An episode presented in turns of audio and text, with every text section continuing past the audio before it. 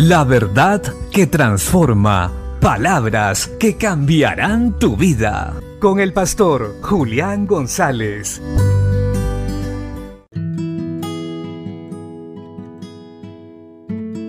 La Biblia dice en la segunda carta a los Corintios capítulo 9 versos 7 y 8.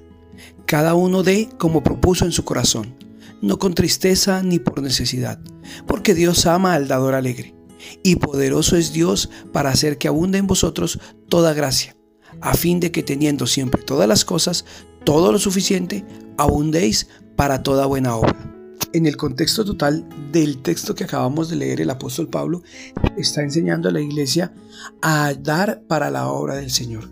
Pues ciertamente en ese tiempo estaban empezando a abrir muchas iglesias en diferentes lugares de Asia Menor y se necesitaban recursos para ir y para el sustento de aquellos que iban.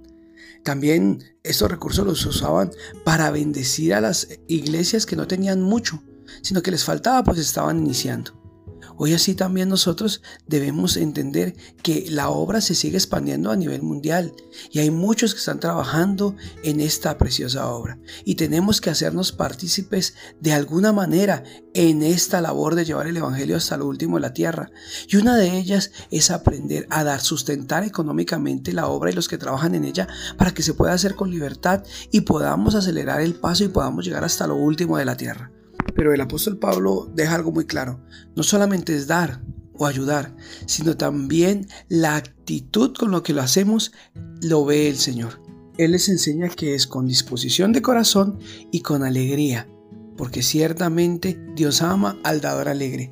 Eso no tiene que ser una obligación o una imposición para los creyentes que realmente aman a Dios, el dar y sustentar la obra. Tiene que ser algo que nace del corazón, resultado del amor por su Señor y por aquellas almas que necesitan escuchar el Evangelio.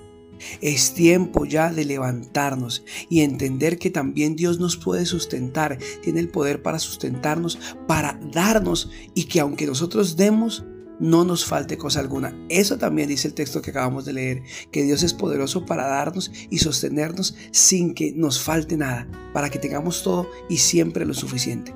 Así que, Así que no esperemos más.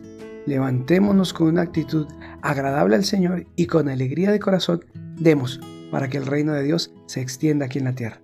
Bendiciones.